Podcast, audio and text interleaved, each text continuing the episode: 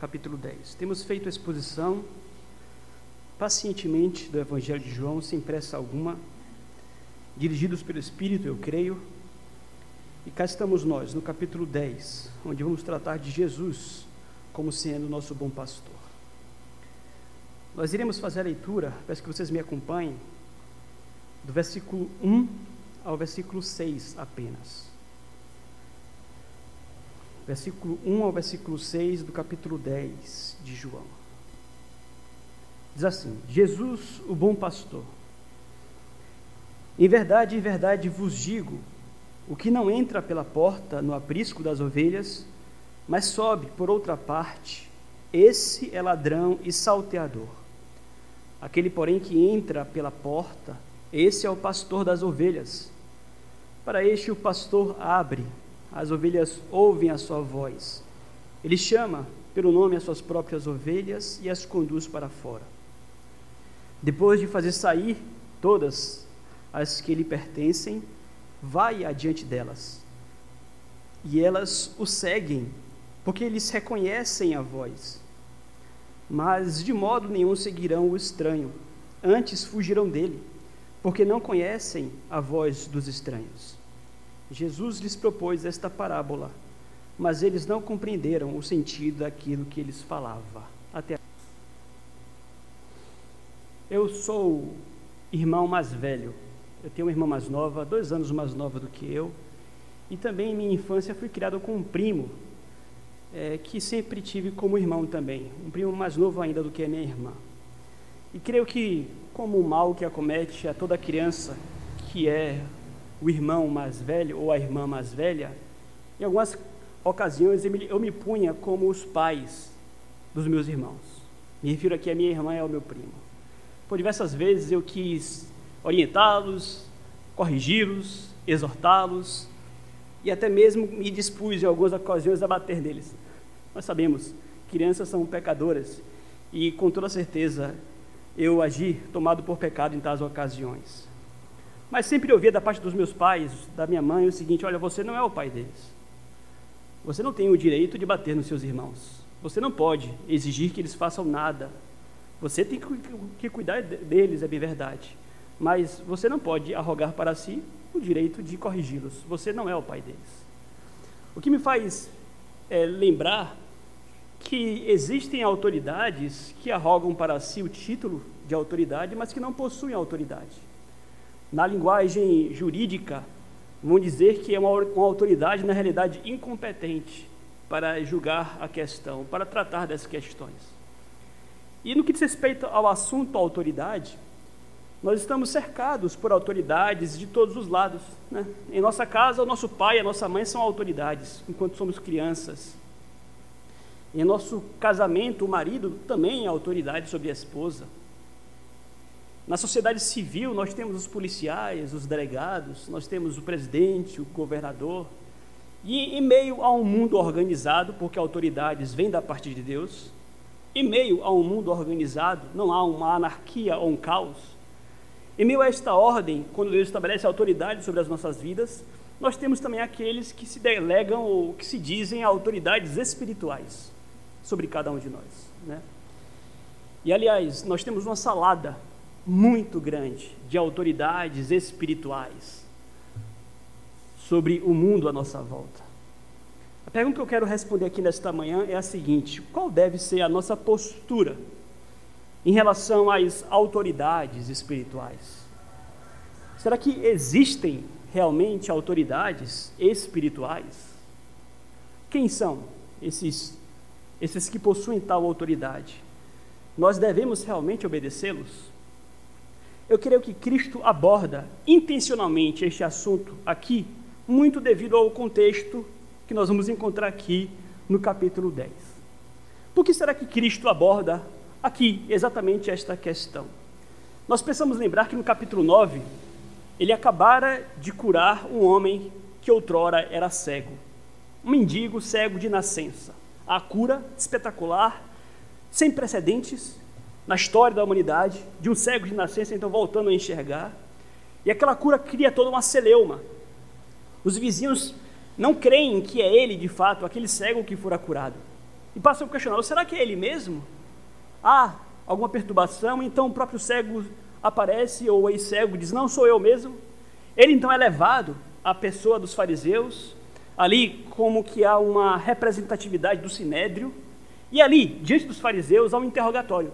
Interrogam o cego, interrogam os pais do cego, para saber se de fato Jesus Cristo havia curado aquele rapaz. No fim das contas, aqueles homens expulsam o cego daquela sinagoga e nós falamos sobre isso. A expulsão de um cego, a expulsão de um cidadão de uma sinagoga naquele contexto não era algo tão simples assim. Era você ser literalmente marginalizado numa sociedade teocrática, onde adorar ao Senhor era a coisa mais importante. Então aquele homem foi literalmente expulso do povo de Deus. Aquele homem foi literalmente expulso dentre a congregação de Israel. Ele foi literalmente expulso do culto e de adora, da adoração ao Senhor. Mas encontramos no versículo 35 um cuidado de Jesus. Ouvindo Jesus que o tinham expulsado, encontrando, lhe perguntou: Crês tu no Filho do Homem? E nós tratamos sobre isso aqui também. Há um encontro emocionante daquele ex-cego com o Senhor Jesus. Cristo, como bom pastor, ele vai atrás deste cego expulso outrora dentre o povo de Deus. Então Cristo se vê na obrigação, queridos, e é aqui que está o ponto. Ele se vê na obrigação de trazer à tona o debate acerca de autoridades espirituais. Ele sabe que de um lado estão os escribas e fariseus, que dizem: Eu sou o pastor de Israel escribas e fariseus que rogam para ser autoridade sobre o povo de Deus. E nesse contexto, o próprio Cristo é tido como um impostor. Então temos a multidão dividida. A multidão não sabe a quem ouvir.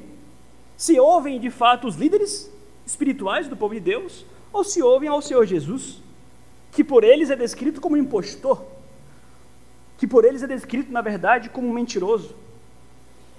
E é curioso, meus amados, eu sempre falo sobre isso em especial no Evangelho de João, é curioso como Cristo vai para o ataque. Ele trata, ele aborda a questão e ele não, não tem, sabe, preocupações em dizer são lobos, são ladrões, são salteadores. Ele se vê na, na necessidade de despir esses escribas e fariseus desse título de honra que lhes era dado. Ele se vê, na verdade, na necessidade de desmascará-los, para que então a sua doutrina fosse aceita e que ele pudesse então agir como de fato o bom pastor de Israel. Então, qual é o tema principal aqui de todo o capítulo 10? O tema principal é Jesus é o bom pastor. O capítulo também aborda Jesus como sendo a porta. Nós vamos ver sobre isso. Jesus é o bom pastor e ele também é a porta do aprisco. Mas a imagem de Jesus sendo a porta do aprisco é uma imagem secundária que vem com um propósito. Mas sem dúvidas, o tema principal é Jesus, ele é o bom pastor. E como ele começa então esse discurso? Observe que ele começa aqui de forma muito solene.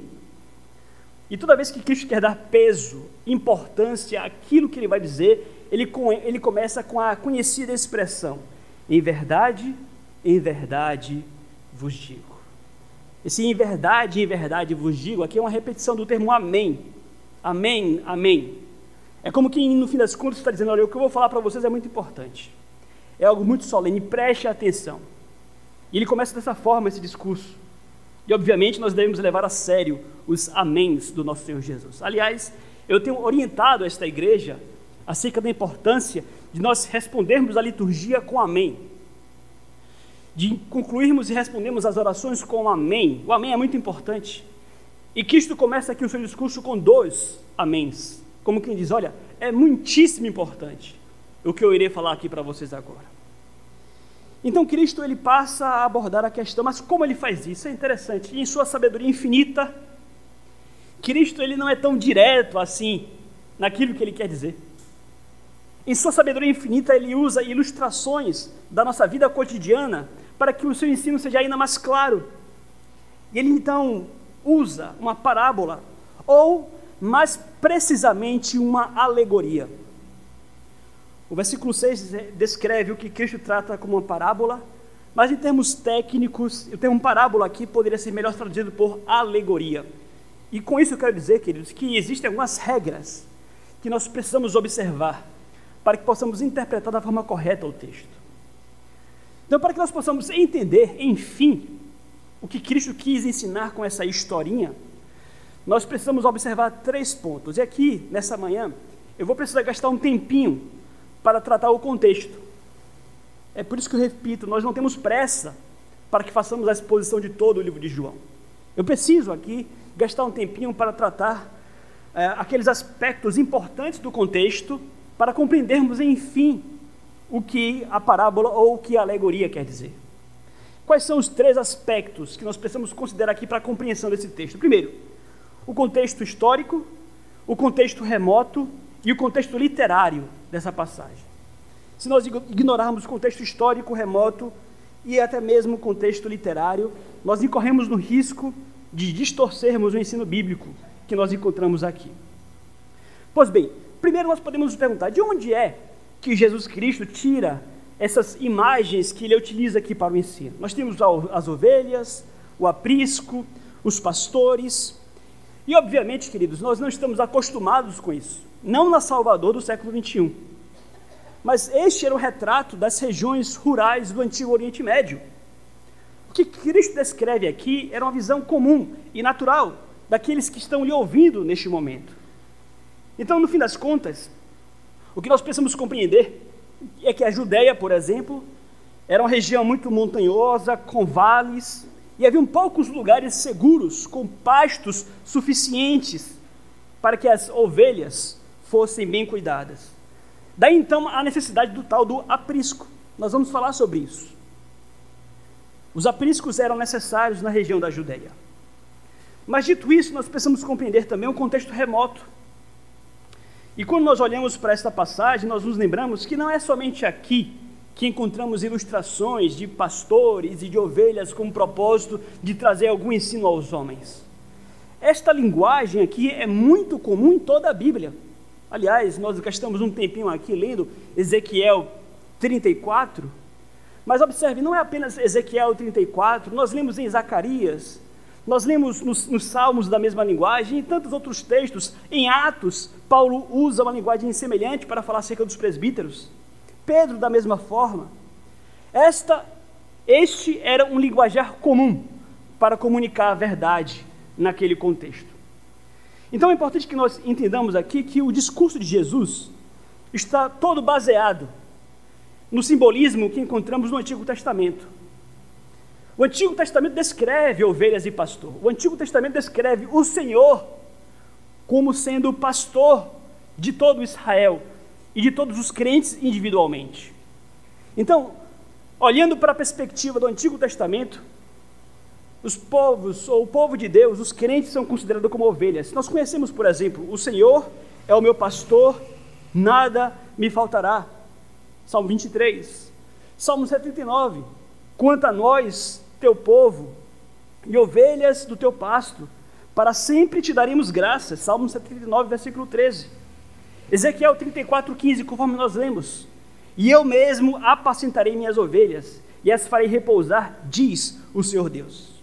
Então o Senhor é o pastor de Israel. E não somente isso, o Senhor é um bom pastor, um pastor amoroso, um pastor compassivo.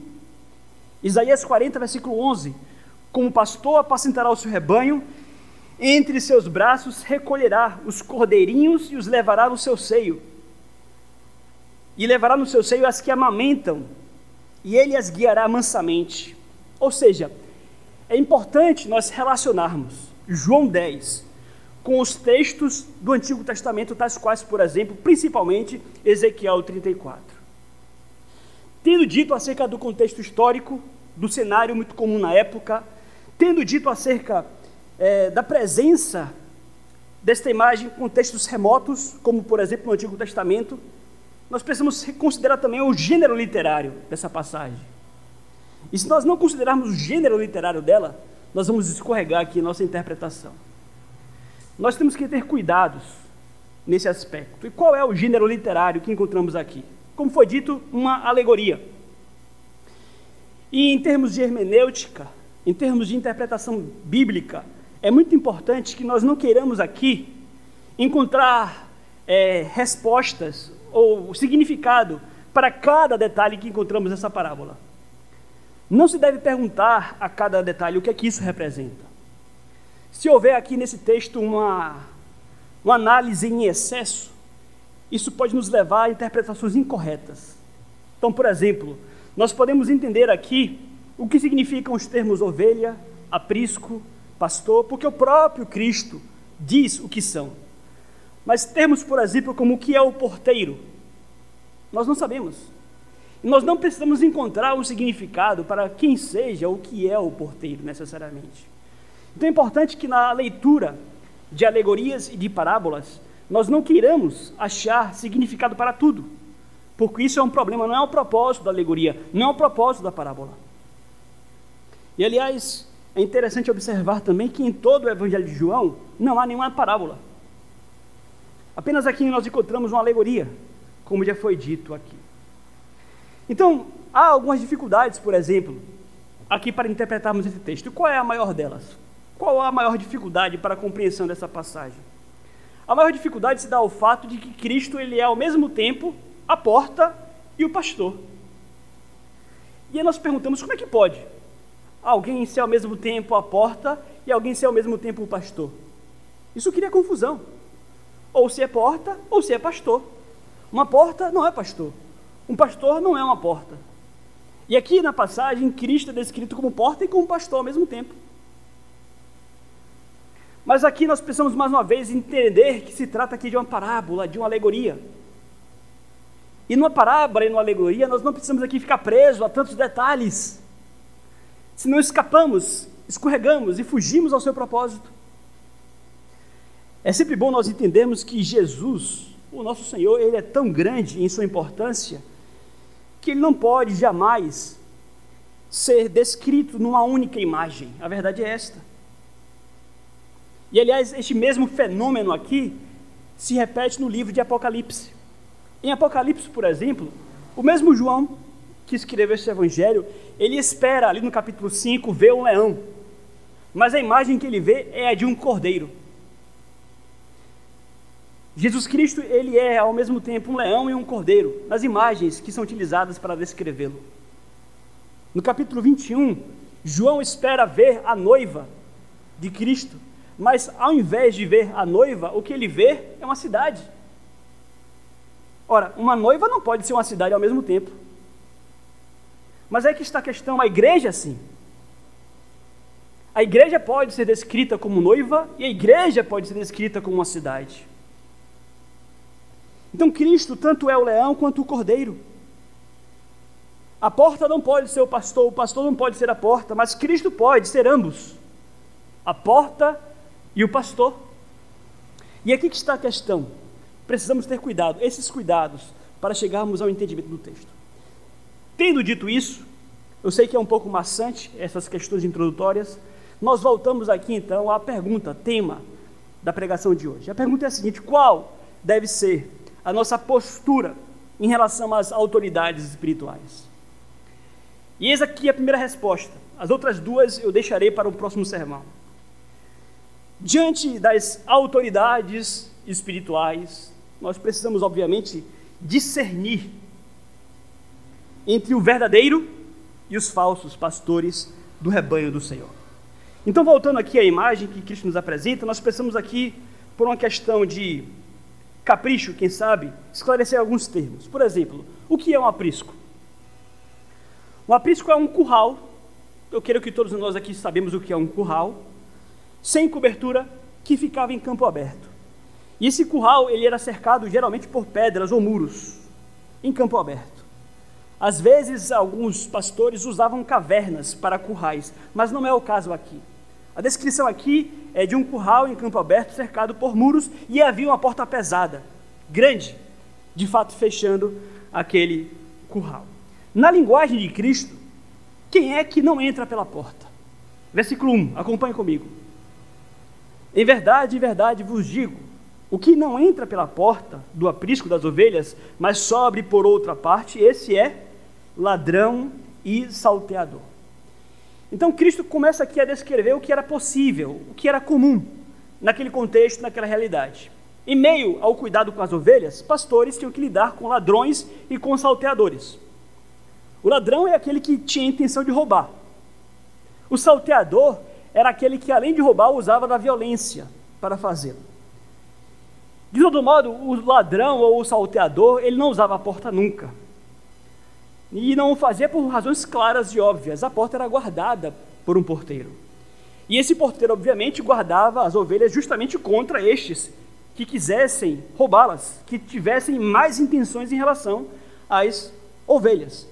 E não tendo naturalmente a opção de passar pelo porteiro, os ladrões ou os salteadores, eles procuravam uma outra forma de entrar no aprisco, uma janela, uma brecha no muro. Então Cristo segue, nos mostra quem então entrava pela porta, versículo 2. Aquele, porém, que entra pela porta, esse é o pastor das ovelhas, certo? Então aqui nós começamos a tentar entender o que ele quer dizer com isso. E começamos com a seguinte pergunta: Quem são as ovelhas aqui nesta parábola? E a resposta é um tanto quanto clara. As ovelhas do rebanho do Senhor são os verdadeiros filhos de Deus. É importante nós fazermos essa distinção também. As ovelhas aqui não é uma referência a todos os homens deste mundo. As ovelhas aqui não é uma referência, inclusive, à igreja visível Nós sabemos que na igreja visível nós temos o joio e o trigo. Mas a referência aqui de Cristo é a igreja invisível. A referência aqui de Cristo é, no fim das contas, ao trigo, que é povo dele, filhos do Senhor, espalhados pelo mundo. É importante que nós façamos aqui essa distinção. Então, obviamente, eu trato aqui a todos nós como rebanho do Senhor, ovelhas do Senhor, mas possa ser que aqui entre nós não temos uma ovelha do Senhor. E aliás, com toda certeza, Cristo olha para Israel aqui e não reputa escribas e fariseus como rebanho do Senhor. Que tenhamos esse cuidado, que saibamos fazer essa distinção. O ponto aqui é, Deus ele tem um cuidado todo especial com aqueles que são dele, com o seu trigo que está espalhado no momento. Mas o que seria o aprisco nessa linguagem figurada? O aprisco seria justamente a igreja. Me refiro, mais uma vez, não à igreja necessariamente do ponto de vista físico, a igreja invisível, a igreja é o aprisco onde são reunidos os filhos de Deus espalhados por toda a terra. E aqui nós podemos tratar acerca da importância da igreja. E poderíamos falar aqui, inclusive, muito acerca de eclesiologia. Palavra, inclusive, aqui, aqueles que advogam na linguagem dos desigrejados. Não. Do ponto de vista bíblico, a igreja é o aprisco. E, aliás, na linguagem, por exemplo, de Paulo aos Coríntios, capítulo 5, este aqui é o cercadinho onde nós nos encontramos seguros. Quando Paulo, por exemplo, decide disciplinar um jovem que estava mantendo relações sexuais com a sua madrasta, primeiro aos Coríntios capítulo 5, ele diz: Olha, que esse jovem seja posto para fora do cercadinho, para que lá Satanás possa trabalhar na vida dele, para que a alma dele seja salva. Fora do cercadinho, nós estamos à mercê da ação do inimigo. A igreja é o aprisco do Senhor. Mas o que pesa aqui é o fato, e aliás, na linguagem de Zacarias, capítulo 12, versículo 5, este curral é bem fortificado, as pedras ao redor deste aprisco são fortes, este cercadinho é bem feito, estamos protegidos aqui dentro, mas apesar de todo este cuidado e deste aprisco, do bom pastor com as suas ovelhas, é bem verdade também que este aprisco ele está sujeito a perigos. Por mais fortes que sejam as pedras à nossa volta, a igreja está sujeita ao ataque de ladrões e de salteadores que de fato querem roubar o rebanho do Senhor. A igreja está exposta a muitos ladrões e salteadores, inclusive também a lobos cruéis. Porque a linguagem que Cristo usa aqui é de ladrões e salteadores. Mas em outras passagens ele fala também do lobo. E aliás, lobo, ladrão, salteador, mercenário, é, são nomes sinônimos para denotar justamente estes que usurpam a figura ou a autoridade pastoral sobre o povo do Senhor. Mas o que, que Jesus quer mostrar aqui, fazendo essa distinção entre a, entre a forma como essas pessoas entram no aprisco? Por que será que Cristo tem essa preocupação de dizer, olha, o ladrão ele pula, ele não entra pela porta, o pastor entra pela porta. Qual é o propósito de Jesus aqui com isso? Com isso, Cristo quer justamente distinguir, fazer distinção entre quem é o proprietário legítimo e entre quem é o usurpador. Aquele que é proprietário, aquele que é, tem a legitimidade para pastorear, este fatalmente entrará pela porta. É como quem, é como quem quisesse aqui, no fim das contas, discutir a questão da legitimidade. E ele diz: olha, para ser pastor, é importante ter autoridade para ser pastor. E essa legitimidade, essa autoridade se revela na forma como a pessoa entra no aprisco. Versículo 3. Como é que o porteiro age em relação ao pastor? Para este, o porteiro abre. Né? Como foi dito aqui, nós não sabemos quem é o porteiro. Não há como aqui nós especificarmos exatamente a quem ele se refere aqui. Mas João Calvino dirá o seguinte: se por porteiro alguém prefere entender aqui uma referência a Deus, eu não faço objeção. Talvez nós pudéssemos imaginar realmente o porteiro como sendo Deus, o Pai. E é como se o Pai fosse aquele que estivesse à porta para dar legitimidade em relação a quem pastoreia e a quem usurpa o pastoreio do povo de Deus. Então ele diz: Olha, Cristo, eu, o próprio Cristo ele assevera aqui acerca dele: Eu tenho o direito, porque o porteiro abre a porta a mim, eu tenho admissão, eu sou legítimo, eu tenho credenciais. Então o bom pastor é aquele que é endossado pelo Pai, é aquele que recebe a autoridade de fato dos céus, é aquele para quem o porteiro abre a porta, é aquele que vem para fazer o bem às suas ovelhas. E qual é a ligação, queridos, de tudo isso aqui com o contexto que nós acabamos de descrever? Como foi dito, Jesus se descreve como sendo um bom pastor em oposição aos falsos pastores. O bom pastor dá a sua vida pelas suas ovelhas. Nós iremos falar sobre isso no outro sermão. Os fariseus não. Os escribas eram maus pastores, eles estavam muito mais preocupados consigo do que com as suas ovelhas. E aqui, obviamente, mais uma vez, lembre-se do homem cego que foi escorraçado. Nós não podemos aqui tratar o homem cego como joio. Nós não podemos aqui descrever o homem cego, por exemplo, e assemelhá-lo ao rapaz que foi disciplinado pelo apóstolo Paulo, que mantinha relações com a sua madrasta. Não se trata aqui de uma situação onde a disciplina eclesiástica, por exemplo, se aplicava, não. Notoriamente, esse cego aqui foi injustiçado. Era um homem piedoso, um homem que professou e confessou com coragem diante do sinédrio, ele me curou. Eu nunca vi um homem curar um cego, ele me curou. Então é notório que estamos tratando aqui de uma ovelha perdida. Então percebam vocês que essa é ligação com o contexto, ou seja, o capítulo 10 é necessariamente uma continuação lógica e cronológica do capítulo 9. Então a quem Jesus se referia? com a imagem dos ladrões e salteadores? Aos escribas daquela época, aos fariseus. Esses homens evitavam a porta. Eles tentavam entrar no aprisco do Senhor, ou seja, eles arrogavam para si liderança espiritual de forma ilegal. Eles não entravam pela porta. E não somente eles não entravam pela porta, como eles queriam privar Jesus de seus discípulos. Eles não enxergavam que Cristo era o Messias. Eles eram, portanto, os ladrões e salteadores do rebanho. Em contraste, Jesus, o escolhido e enviado pelo Pai, Jesus, o pastor genuíno.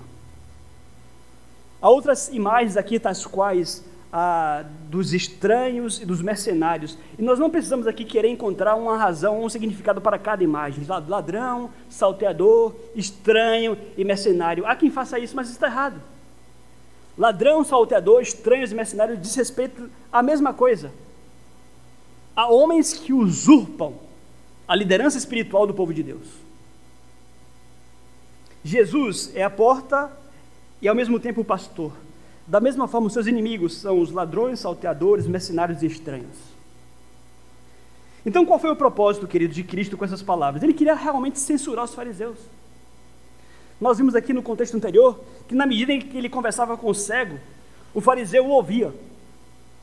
E quando o fariseu ouvia Cristo falar, olha, eu vim para trazer vistas aos cegos, os fariseus ouvindo aquilo reclamam, nós somos cegos. Cristo fala também aqui diretamente aos falsos pastores. Cristo aqui, ele quer censurá-los, ele quer envergonhá-los, ele quer confrontá-los. Os fariseus se baseavam no princípio de que eles seriam os pastores de Israel e de que Jesus seria então um intruso, um impostor. E Cristo diz: não. Vocês são os impostores. Israel foi conduzido por pastores falsos, se desviaram do verdadeiro conhecimento, deixaram de lado o reinado do Messias. Jesus repreendeu aqueles que reivindicavam para si a liderança sem considerar o Messias.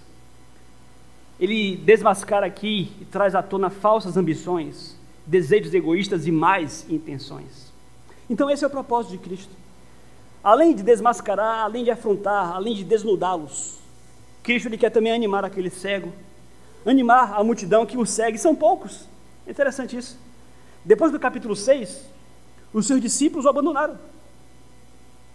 Um grupo pequeno passa a seguir a Jesus. E esse negócio de grupo pequeno, de igreja pequena, traz um pouco de, de descrédito. E Cristo sabe que ele está perdendo terreno.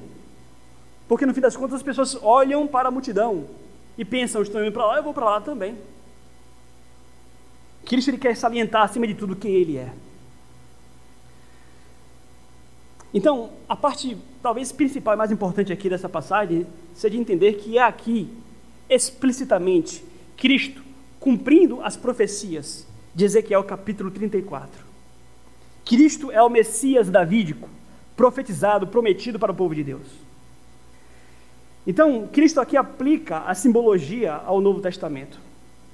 O Antigo Testamento dizia, conforme nós lemos em Ezequiel 34, que existem pastores maus.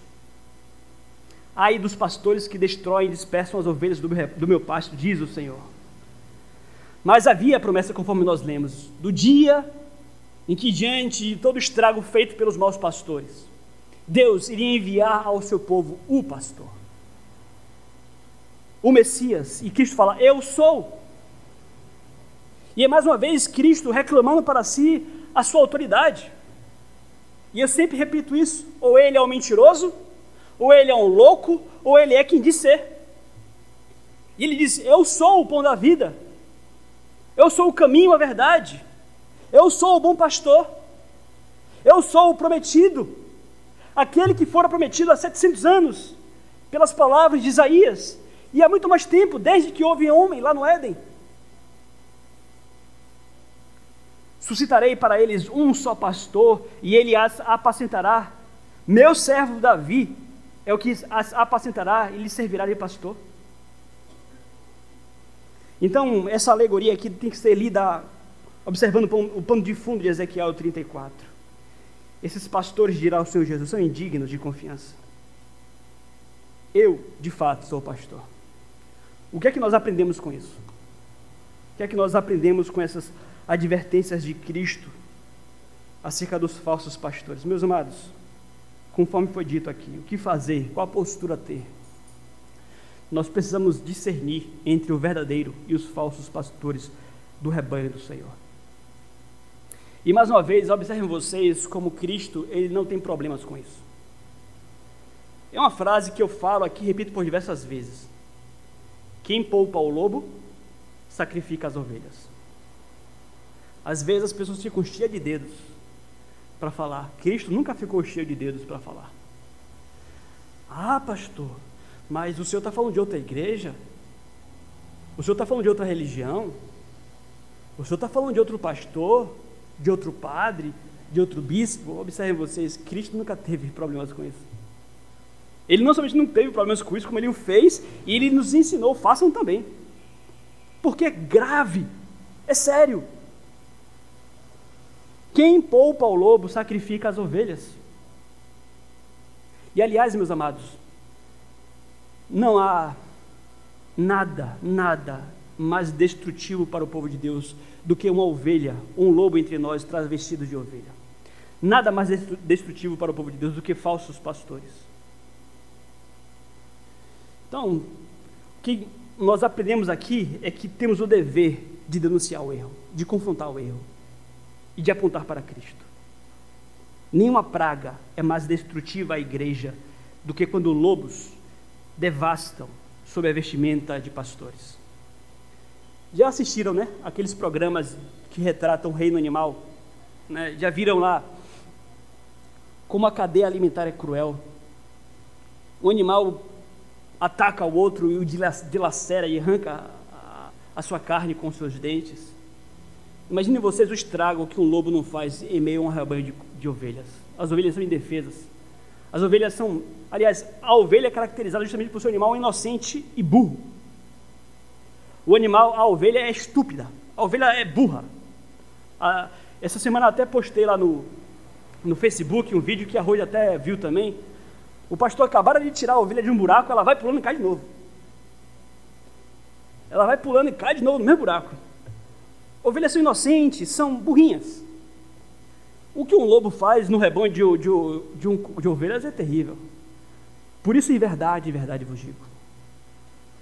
E para concluir, como é que nós podemos identificar os falsos pastores? À luz dessa ilustração aqui do aprisco. E a verdade é clara e simples. O verdadeiro pastor é aquele que conduz o rebanho do Senhor a Cristo. Lembrem-se quem é a porta? Cristo é a porta. Só serão bons pastores os que conduzem os homens diretamente a Cristo.